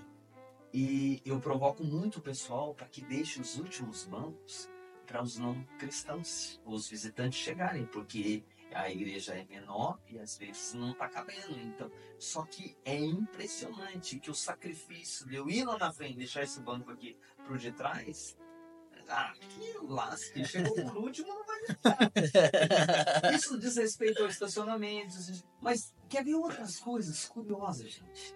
Vocês mesmo, galera jovem. Chegou outro jovem é, dentro do ambiente e a gente começar a usar um monte de terminologia é, teológica e evangélica, a gente se torna inacessível quando a gente não explica os termos para eles. Uhum. Mas a não explicação e a não preocupação, ela só revela uma coisa. A gente pouco está enxergando eles. Então, é, daí quando você começa a perceber assim, olha, a nossa adoração tem que ser no tom do salmista, que todos o adorem, você percebe, é um salmo missionário. É, então, assim, se um não cristão chegou aqui, ele ainda não, não crê. Mas todo mundo tem que adorar. Ele vai crer adorando. Os vão saber o que. Mas ele pelo menos tem que entender o que eu estou falando. E Uhum. entender a provocação. Então, esse olhar, a, a começar de nós, começar de vocês que estão na liderança, que estão instruindo, perceber e ter um olho gigante de atenção mais empolgante, porque aquele visitante pode ser que seja o filho que está voltando para os braços do pai bem naquele dia. Uhum. Então acho que trabalhar, e não é simples isso, trabalhar e o povo e a juventude e a igreja toda ser envolvida na seguinte dinâmica, onde olhou para um visitante e se sentiu feliz. Uau, chegou. Eu acho que isso revela muito do coração missionário da igreja. Porque se nós estamos saindo para achar o outro lá fora, já é um grande desafio, a gente fica muito feliz quando conseguimos tocá-lo ou conseguimos interagir com ele. De repente, olha que eu olho para trás no banco de trás da igreja. Tem alguém diferente aqui, nunca vi. Ah, será que eu, tô lá na igreja, eu torço para não, o visitante não ser crente. É. Eu tô torcendo. Eu chego lá, tudo bom. Daí o pessoal fala assim, não, eu sou da igreja, tá, eu já Ah, poxa vida. mas assim, não por. Tá bom, mas é que eu tô querendo que seja um não cristão, porque eu tô pensando em novas vidas para Cristo. Sim. Agora imagina uma igreja pulsando isso. Não é fácil, não é simples, porque a vida de todo mundo está muito autocentrada. Parece que não é responsabilidade minha, não. É. Didi, achei legal chamar você de Didi. Gostou? É o Didi, é o Lucas, é o pastor que vão se preocupar com essas pessoas. Mas não, o povo de Deus é missionário. Então tá sentado do, do meu lado alguém aqui que pode ser que nessa oração, ou nesse cumprimento, nessa saudação, eu vou envolvê-lo e o Senhor vai me usar para encaminhar ele para ele. Então eu acho que é, perceber, você vê como é um negócio tão simples, tão simples, como o pastor falou, é simples. Sim. Mas é o coração, é o olhar, Uhum. é treinar a visão, é treinar a mentalidade. E o pastor lida com isso, e eu não estou falando isso porque, nossa, lá na sua igreja está todo mundo entendendo isso aí. Não. Igreja é esse lugar muito parecido com a dinâmica de Deus com a gente. Eu sou um teimoso que insisto em não ouvir um monte de coisa que Deus me diz. E ele me diz de novo. Igreja é esse lugar onde a gente repete, repete, repete. Mas, quem sabe, se algumas visões se mudarem né, a partir dessa conversa, o Senhor já fez Amém. Com certeza. Mas é, a gente. Aqui na igreja a gente tem ó, ó, uma secretaria só pra isso, né, pastor? Ministério de Integração, né? Isso. A gente tem essa preocupação, né? E é muito interessante realmente você ver o visitante elogiar o tratamento da igreja com ele, né? Isso é, isso é maravilhoso, com toda certeza. E eu e a gente a gente tenta tá trazendo isso pro culto dos jovens também. Porque a gente sabe o jovem, adolescente também tem essa de ficar meio retraído, né? E você colocar ele, falar a linguajar dele e tal, como você falou, não, não distancia tanto ele, né? Isso. Isso é muito importante mesmo.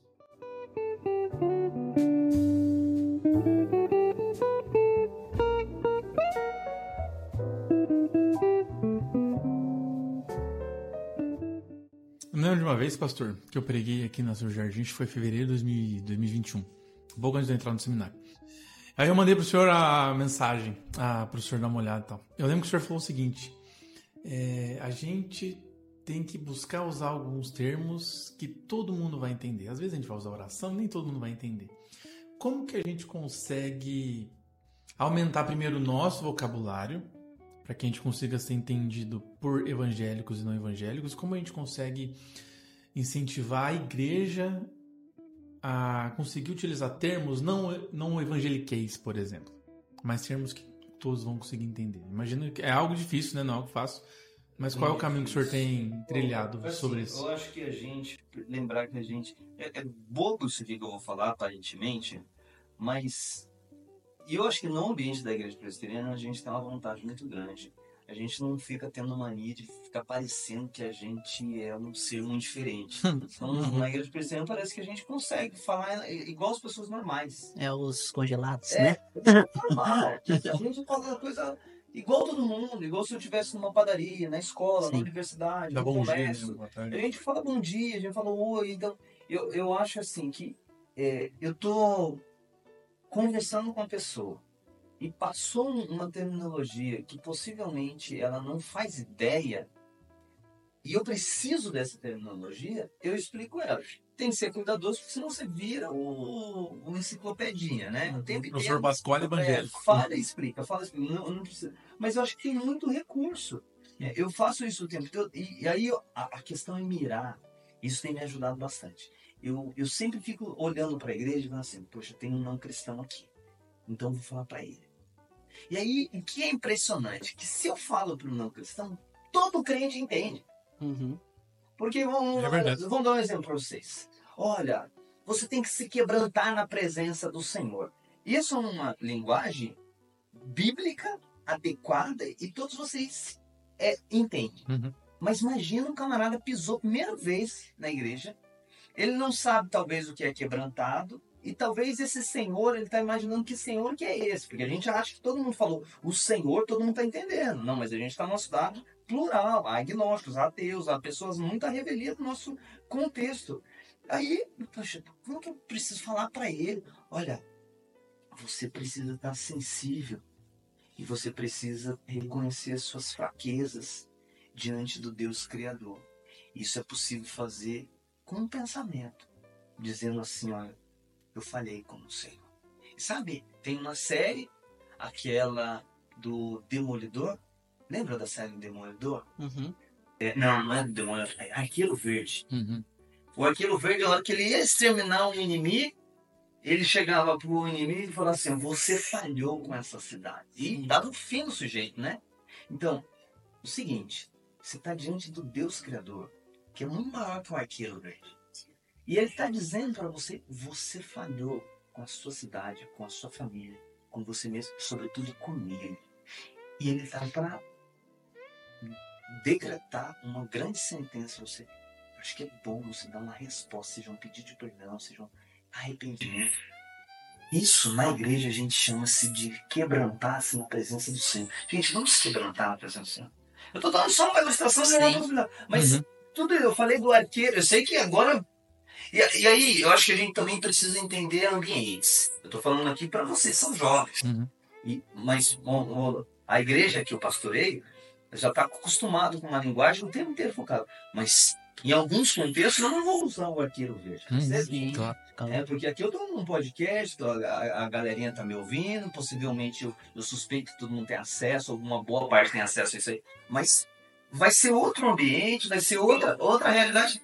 Mas eu dei só uma ilustração para vocês perceberem como a gente pode mirar Hum. é, algumas coisas, traduzir para o não cristão, o crente entende, e aí a palavra é ministrada para os dois. Esse tem sido um recurso, é, e esse é uma matéria que em missiologia a gente chama de simplesmente contextualização. Uhum. Contextualização é básico para todo missionário que vai para o campo missionário, e a gente às vezes fracassa muito porque acha que não tem que ter contextualização no ambiente da cidade, mas tem que ter se a gente está querendo que seja bem-vindo o não cristão entre nós. Sim. Maravilha. Complementar o pastor? Complementar. Não, eu só estou me lembrando aqui, fugindo um pouco da, da argumentação do André, Karl Barth, um teólogo que faleceu no início do século XX, ele falava uma coisa muito interessante para os pregadores. Nós precisamos ter em uma mão a Gazeta do Dia e na outra mão a Bíblia. As perguntas têm que vir da Gazeta e as respostas têm que vir da Bíblia. Uma igreja missionária, ela leva isso a sério. Um crente que de fato está no ambiente de trabalho e quer ali ser missionário, ser relevante para Deus, ele precisa ter uma boa leitura da onde ele está, do contexto onde ele está inserido, das necessidades das pessoas, do que está se colocando, do que está se necessitando qual é o, a discussão, quais são as perguntas que estão sendo formuladas. Acho que nós estamos assim como aqueles, aquelas crianças que Jesus disse que estão na praça brincando, dividido em dois grupos, não é? E um grupo que, que tocava e um grupo que dançava. Então, Jesus olhando para aquele grupo disse: ó, essa geração é comparada a esse grupo, esse, essas crianças, a um grupo que, tan, que canta e um grupo que dança. O que canta, o que toca, toca danças fúnebres. E os que dançam, dançam músicas alegres. Então a gente percebe que às vezes há uma dissintonia com o que as perguntas estão sendo formuladas. Uhum. Então, o que o reverendo André disse, eu, fiquei pensando aqui no culto, não é? Que é a nossa manifestação de adoração. É óbvio que o culto não é para ele. Num primeiro momento, o culto não é para não crente, é para Deus o culto, não é para mim. O culto não é para as pessoas, o culto é para Deus. Mas se eu tenho esse compromisso de olhar agenda, eu preciso considerar aquela pessoa que eu não conheço. É preciso. Preciso inseri-lo no contexto. Ele precisa ser. Alguma coisa tem que ser inteligível para ele. Eu não posso usar uma linguagem interna no culto público. Uhum. Aí eu preciso de todos os processos de adoração, mas o culto é racional. Tem que ter compreensão, senão não é um culto reformado. Então, essas coisas são, são, são de grande responsabilidade. Não é? Às vezes nós ficamos com as nossas respostas que o mundo não pergunta, que o mundo não formula, que as pessoas não estão aí é, é, é, é perguntando. Não que as nossas respostas não sejam relevantes, mas em termos de missão, né, Jesus me parece que ele partiu das necessidades das pessoas. Ele foi onde as pessoas estavam e ali ele colocou o evangelho. Né? Da ontem eu estava estudando o texto com uma irmã que estava fazendo discipulado e eu estudei aquele texto de Jesus lá em, em João 4, da mulher samaritana. Jesus foi onde ela estava, esperou ela chegar, uhum. sabia que ela ia chegar. Chegou e vamos falar de água, porque estava no poço. E ele falou: Eu tenho sede. E quem saiu correndo com o missionário foi a mulher. Jesus ficou esperando ela voltar com a turma. Então é isso. Né? Acho que a igreja ela tem que olhar para fora. Ela precisa olhar as pessoas que estão chegando, acessar o coração e a mente dessas pessoas com o evangelho. Não é com meu, com minha doutrina, não é com a minha, com a minha meu conhecimento é com o Evangelho. E aí, o quanto mais simplificado possível para as pessoas não terem que transpor pontes. Nós é que temos que vencer as barreiras. Uhum. Né? Nós temos que criar pontes para o Evangelho chegar onde as pessoas estão. Esse é o trabalho da igreja, esse é o trabalho do missionário, esse é o trabalho do pastor. Tá? Aí a linguagem precisa ser revista, o comportamento precisa ser adequado, não é? A própria roupa. Uhum. Né? Para a gente não ficar um sujeito meio estranho no ninho, né? Meio esquisito no meio do, do, do povo, né? A gente não é isso, né? A gente... E vem uma coisa curiosa do, do, próprio culto, que às vezes eu vejo uma pessoa e falo assim, nunca vi esse sujeito aqui, não sei se é crente ou não é. E falo assim, olha, gente agora, olha eu introduzindo a liturgia, é evidente que isso dá muito trabalho, gente, e há um tempo eu penso isso. Então, não exija isso do seu pastor, do seu presbítero, não é um negócio simples, né? Mas eu tô ali olhando e falando assim, agora, não é crente, não é crente. Não sei, vou apostar que não é. Mas olha, agora, nesse momento da nossa reunião, nosso culto a Deus, a gente vai prestar algumas homenagens a Deus. A gente vai emprestar algumas canções, algumas poesias que tem muita expressão de elogio ao Deus Criador. E a gente faz isso, utiliza elas e expressa o nosso sentimento a Deus a partir dessa. E você pode acompanhar com a gente ouvir com a gente, a gente fica de pé para depois não cansar tanto, ficar um tempão sentado. Uhum. É só por isso que a gente fica de pé. Nada, nenhum outro motivo. Então, para que a, a, a, dinâmica da reunião não te canse ficar sentado, é, fica de pé com a gente. E, e vamos junto naquilo que a gente chama de adorar, ou dizer coisas bonitas para o Deus que merece muito mais que essas canções. Eu usei a expressão que às vezes muita gente, gente, agora nós vamos ficar de pé e, e para o nosso tempo de adoração. Percebeu? Dá um baita de um trabalho, né? Eu tô uhum. muito, tô, tô mirando, porque tem uma parte, eu acho que um pouco de ser muito evangelista, sabe, gente? Isso aí daí é, é, é dom, é dom, vocação, vocação. Mas eu tô muito focado nisso. Então eu vou lá e, e eu sei que daí botando recurso, repertório de linguagem, isso tudo vai ajudando. Não é simples, não é todo mundo lá na igreja que consegue fazer isso daí, não é todo mundo que tá. A gente vai treinando, mas eu acho que, eu acho que a, a, o ponto importante, porque um monte de gente se converte sem nada disso. Sim. Um monte de gente é incluído na adoração sem nada dessas explicações. Uhum. Eu acho que o ponto forte é assim, olha, tem alguém aqui hoje. Eu estou adorando meu Deus. Qual que é o ímpeto de um evangelista? Por que você não adora meu Deus? Eu amo meu Deus, Deus me ama, Deus te ama. Ah, você tem que amar também. Esse é um ímpeto. É um conformismo. Né? Esse é um ímpeto. Não, entende? Tem, não é como, como não crê na Bíblia, você tem que entender isso. Deixa eu te explicar. Você tem que se render. É esse o nosso, é essa nossa. É, instamos, instamos adore junto com a gente. Se renda Jesus Cristo. Maravilha. Maravilha demais.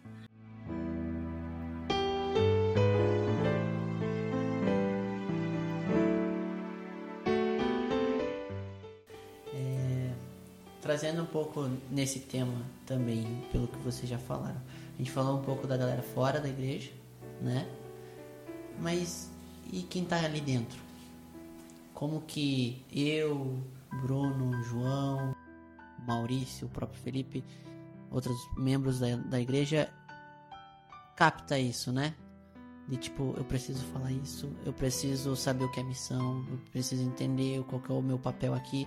Porque se a gente pega, ó, a gente tem aqui na Silva Jardim, por exemplo, a gente tem uma vasta gama de pessoas na área da saúde, uma vasta gama na área de jurídico.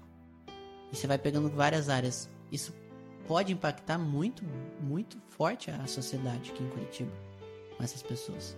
Como instruir essas pessoas a entenderem o, o, a sua missão, o, o, ser missionário no dia a dia? Boa. Aí, ó. É brincadeira. Mas do acampamento a gente vai tocar nesse assunto também. Quando você descobrir isso, me avisa. Estou buscando aprender essa arte, né? Porque as nossas limitações estão aí. Uma coisa eu faço, e faço de verdade: eu oro. Porque esses dias eu estava espiando os meus sermões e eu fiquei impressionado quantos sermões eu preguei aí nos últimos dois anos aqui na igreja pensando nesta ênfase de tirar a pessoa do comodismo e olhar ao seu entorno e perceber que o evangelho pode ser partilhado de múltiplas formas, não é? Eu estou convencido de que é obra do Espírito Santo. A gente sabe que é, é Deus que toma iniciativa. Tá? Então, nós falamos, nós fazemos. E nós até ficamos meio bravos com a turma quando não faz a coisa do jeito que poderia ser feito. Mas eu creio que a oração é um instrumento extraordinário. E faço isso nas visitas. Tem sido para mim assim um momento em que eu sento com as famílias e tento entender um pouco a cultura, o estilo da, da, da família e os vínculos né, que tem. Aí a gente dá algumas alfinetadas. Mas eu vou dizer para você, eu estou atrás de uma boa literatura que me ajude nisto. Porque hoje nós vivemos um individualismo muito grande. É uma coisa doida. O hedonismo é uma coisa assim, que impressiona a nossa cultura. Nós estamos cada vez mais desconectados uns dos outros. Há muitos estereótipos nos nossos relacionamentos, há muitos conceitos pré-concebidos nos nossos relacionamentos. E, e a gente precisa vencer um bocado de coisa para olhar o outro, para ver Sim. o outro, para enxergar o outro, para ter percepção do outro. Né? Porque hoje a coisa é tão difícil que a própria igreja, os crentes dentro de casa, estão precisando sentar um pouco e se conhecer melhor. O pai conhecer melhor o filho, o pai conhecer melhor o seu adolescente, compreender as razões do comportamento. Então, há um desafio enorme na nossa cultura dessa percepção do outro, é? a escuta, olhar, é? enxergar. É um desafio, é? porque há muitas coisas sendo realizadas automaticamente. Sim. Estamos no automático, aí, grande parte do tempo fazendo o que? Reproduzindo procedimentos. Então, assim, é, é uma loucura esse negócio. Né? Então, eu oro, oro mesmo, para que Deus sopre um sopro do Espírito para que acordem, despertem, vejam, não é? Porque os dias são maus, não é, Lucas? Os dias são maus. Vivemos tempos as pessoas com um sorriso no rosto, mas arrebentadas por dentro de medo, medo, medo de se colocar, de se abrir, de se permitir ser conhecido. Então, é um tempo de clausuras aí. É, acho que tem, tem vários líderes não, aí, no nosso próprio contexto. É, o Roberto, às vezes, é um entusiasta de matemática a reverenda Alival para estar aqui, reverenda Nancy. Eles têm falado muito sobre a necessidade de um avivamento. De um avivamento. Porque é, Deus, Ele nos salva é, e nos responsabiliza. Então, a, o chamado de Deus, tem um missiólogo, é, ele foi um dos que articularam no sínodo de Dort, então uma turminha mais afeiçoada a discussões de cinco pontos de Calvino. Sim. É, tem dever de saber sobre o sínodo de Dort, pesquisa aí e acha.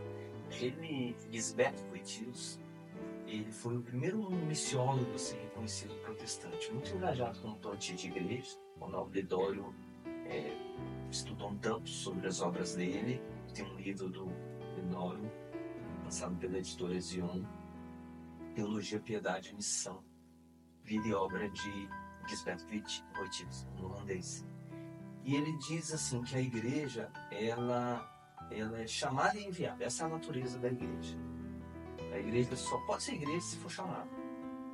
E só pode ser enviada se for igreja. Mas se a igreja é chamada e é enviada.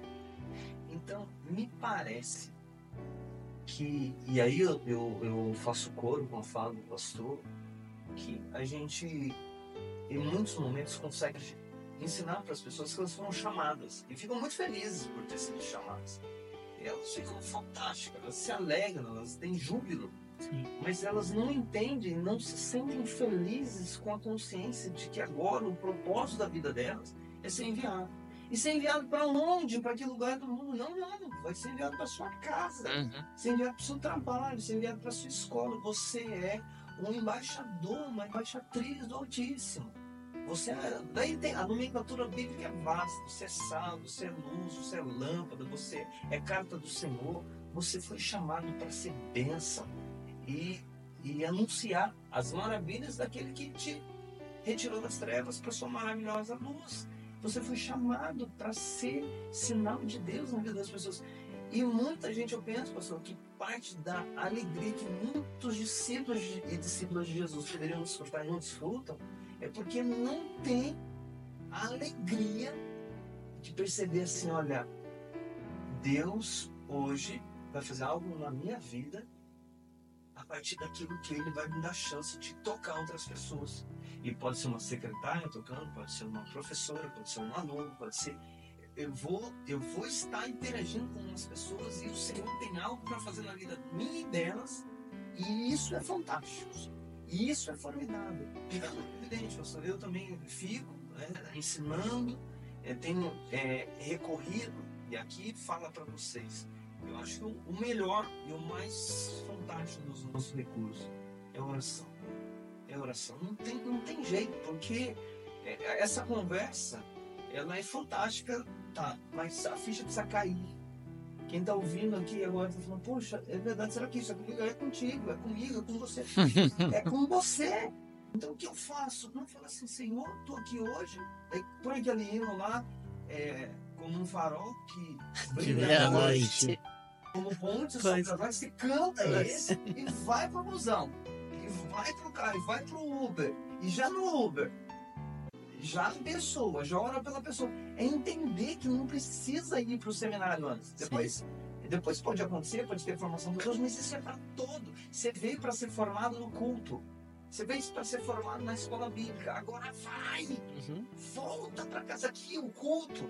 Eu gosto de gente que usa a seguinte expressão: a gente foi para a igreja, igreja é os 15 minutos conversando com o técnico, e o técnico não é o pastor, o técnico é o Deus Altíssimo, a Bíblia foi pregada, exposta, o Altíssimo nos deu a diretriz. Confortou, corrigiu, consolou e enviou de novo. Na placa da nossa igreja, a gente colocou no vidro assim, ó. Na hora das pessoas saírem, tem tá escrito assim: agora vá, viva e partilhe a vida de Jesus. Pra quem? Todo mundo que entrou. Uhum. Tem que sair nessa pegada. Sim. Só que assim, eu falo, e falo, e falo.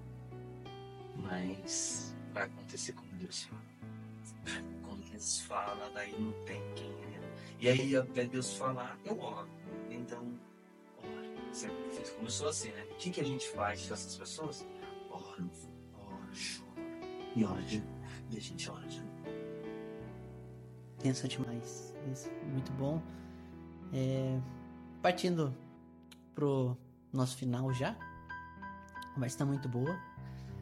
Mas para não tomar muito tempo, quero que vocês deixem é, pessoas a serem seguidas, a- é, autores, livros para quem tá ouvindo a gente possa ler e também ouvir, né? Acho que é muito importante a gente ter essa vasta essa- como a gente falou, né? Não, a gente tem a Bíblia, claro, mas também ter aquelas pessoas que escreveram com, a, com o teor de Deus, né? Com a mão de Deus ali, para trazer mensagens iluminando um pouco o caminho também dessas pessoas. É, tem material que nos auxilia na missão, né? Sim. Na obra de Deus. Com certeza. Creio que vocês tenham bastante, né, pastor? A biblioteca é. A biblioteca dos, dos, dos pastores tem que ser vasta. A gente lê alguma coisa, né, filho? Assim, a gente tem algumas coisas para indicar. Vocês citaram aqui o Tim Keller. Hoje, para partilhar o evangelho, a linguagem que ele usa na comunicação dos livros é extraordinária. ó. Acho que Tim Keller, com certeza. Mas a leitura bíblica é indispensável. Ela é indispensável. Um bom cristão não pode prescindir um dia sem ler a Bíblia. É impossível. Sim. Estou convencido de que se eu quero de fato levar Deus a sério na minha vida, eu preciso gastar tempo com Ele pela palavra. Isto eu acho que nós não podemos deixar de fazê-lo. Orar. Livros sobre missões. Eu citei um do Van Engen, que ele é uma linguagem bem acessível a todos, bem, bem interessante. Como eu falei de Missio Dei, tem um livro que eu, eu, eu, eu leio bastante e acho que seria interessante colocar para vocês, que é a Missão Integral, que é um livro que é resultado de uma tese de missiologia de um autor latino-americano, que ele faz o apanhado da missão de Gênesis Apocalipse. É uma linguagem muito boa, muito bacana. É, Esqueci o nome do autor, ele faleceu recentemente. Mas é da, da editora Vida. Depois eu posso passar para você esse, esse livro. Eu penso que isto seria a minha indicação. Maravilha. Bacana. Pastor André? Sim. É, acho que O livro Deus Pródigo dele é fantástico. E um outro autor que eu penso assim, uma das coisas que nos mobilizam tem me ajudado, ajudado a igreja, as pessoas com quem eu tenho envolvido, a gente precisa é, desfrutar do Evangelho. E o Evangelho é, é o óbvio que, que a gente deixa de lado Uhum. porque depois de uma conversa como essa, a gente tem uma grande chance de se sentir mal, porque talvez quem nos ouça pense assim, olha, eu não estou fazendo isso. Talvez um líder fale assim, "Ah, na minha igreja a gente não comunica dessa forma. De repente um líder de jovens fala assim, ah, eu não dou essa atenção toda. É, de repente alguém tá falando assim, poxa, eu nem me interesso por esse assunto que eles estavam falando e é, não sei nem como cheguei até o final do podcast, porque nem gosto tanto disso aí, que coisa, como posso ser assim, ser crente não gostar desse assunto que parece que é tão de Deus, né? E eu digo para você, digo para vocês, é, o Senhor Jesus deu vida por gente que não se interessa por ele. Romanos fala que ele deu a vida pelos seus inimigos. E ele deu a vida por você, por mim. Sermos tão imperfeitos na obra missionária, na habilidade, na paixão, no zelo. Ele morreu pelos nossos pecados, inclusive por isso. E ele perdoa o arrependido. Ele perdoa. E depois de perdoado, ele dá um abraço e fala assim para você: Vamos, vamos nessa junto. Então, descobrir o Evangelho e aplicar o Evangelho, lembrar que o Evangelho não é uma coisa para não cristão, o Evangelho é para gente, o Evangelho que pulsa. O que nos cativa em Deus é o amor dele. Nós o amamos e por o amar, é o amor que toma nosso coração. Então, David Nicholas é o pastor da igreja Spanish River, ele é falecido. Spanish River foi a igreja apoiadora do projeto de plantação da igreja Redeemer do Tim Keller, Uhum. a igreja que bancou. A Spanish River ainda ajuda a igreja brasileira, ele apoia muito a chácara, manda muito recurso para a chácara plantar igrejas Uhum. no Brasil. É, então ele fala do livro O que Fizeram no Evangelho. Um livro muito bom. Agora tem um outro autor, um canadense, fantástico, espetacular, tá cheio de livros dele aí, é, chamado Michael Gorin. Ele é um dos missiólogos hoje atuais é, vivos e ele tem uma pegada fantástica, complementa muito a fala do Keller.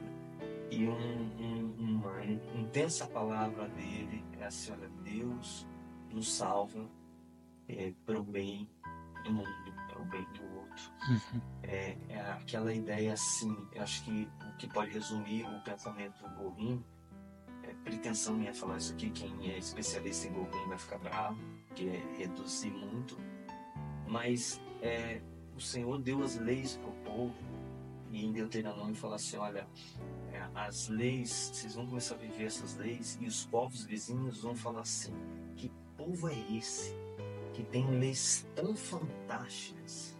E iam pensar bem que Deus é esse que deu essas leis para esse povo. Então a ideia do Gorim é que a santidade, a vida do povo de Deus é marcada por generosidade, justiça, santidade, pureza, esperança, alegria, a tal ponto que isso faz o bem para o outro e as pessoas encantadas por essa ação falam assim: Uau, que Deus é esse? Isso faz eco com aquelas palavras de Jesus. É, é, para que vejam as vossas boas obras Uhum. e glorifiquem o nosso Pai de coração. Então, o Tim Keller, o David Nichols e o Michael Gordon, acho que para começar seria um tempo para Ah, maravilha. E porventura, se alguém estiver em casa, o coração começou a arder por missão e quer se envolver mais. Além de se envolver mais com a igreja local, qual organização, qual instituição essa pessoa pode procurar? Para aprender Ah, mais sobre missão. faculdade. É, Faculdade Teológica Sul, Seminário Presbiteriano do Sul. Procurar o Reverendo André. Boa. Pastor André que você vira. E o discípulo dele, Didi. Ó. amém, Amém. ó. Fui promovido, Foi né? promovido. Uma igreja séria. Eu acho que qualquer igreja que vive o Evangelho, que prega e vive o Evangelho, é uma igreja que tem condições de oferecer condições para alguém crescer. Calvino dizia uma coisa que era bem importante. Falava, há três marcas da igreja. São marcas que definem a igreja. Ela exerce a disciplina eclesiástica, ela corrige o pecado, ela não adocica o pecado. Ela administra a Santa Ceia e ela prega o Evangelho. São as três marcas. O Espírito Santo sopra, ele continua soprando aqui, lá e acolá. Qualquer pessoa que de fato compreende que Deus tem chamado para compartilhar o Evangelho e quer realmente levar isso a sério, eu creio que qualquer igreja que tem essas marcas, não é? Oxalá que encontre uma igreja presbiteriana. Eu diria, gente, que essa pessoa tem que trabalhar na sua igreja, inicialmente. É, ela, ela precisa dedicar-se ali. Quem não evangeliza no seu bairro e fica sonhando evangelizar do outro lado do mundo, é, tá numa furada. Uhum. A pessoa não, não é benção dentro da sua casa, não é benção dentro da sua vizinhança, não é benção, não serve da sua igreja. Então, por exemplo, ah, não, quero lá ajudar o pessoal da Silva, estão fazendo tudo isso aqui. Não, mas você já está na sua igreja. Sim. Se dispõe aí, ajuda aí, mobiliza aí. Porque um, um dos preceitos muito legal, até está na nossa Constituição, olhando para a vocação, Deus chama o vocacionado.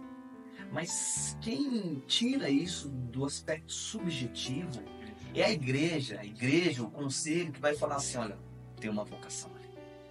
Tanto que dentro do ambiente presbiteriano ninguém pode ser encaminhado. Isso deve ser a orientação, a autorização e vida da sua própria igreja a partir das suas lideranças, porque essa vocação precisa ter ser autenticada ali, na sua igreja. E como que uma, uma, uma vocação autenticada na igreja, se eu estou aqui sou chamado, mas ninguém percebe. não, o chamado ele trabalha, ele se apaixona, ele se envolve. Não se envolve com a sua igreja, é um excelente canal. Muito. Bom, se você chegou até aqui nesse podcast e não deixou o like ou não se inscreveu, essa é a tua oportunidade. Então, like é muito essencial pra gente, ver se você gostou, curtiu. Se inscrever também pra apoiar a gente.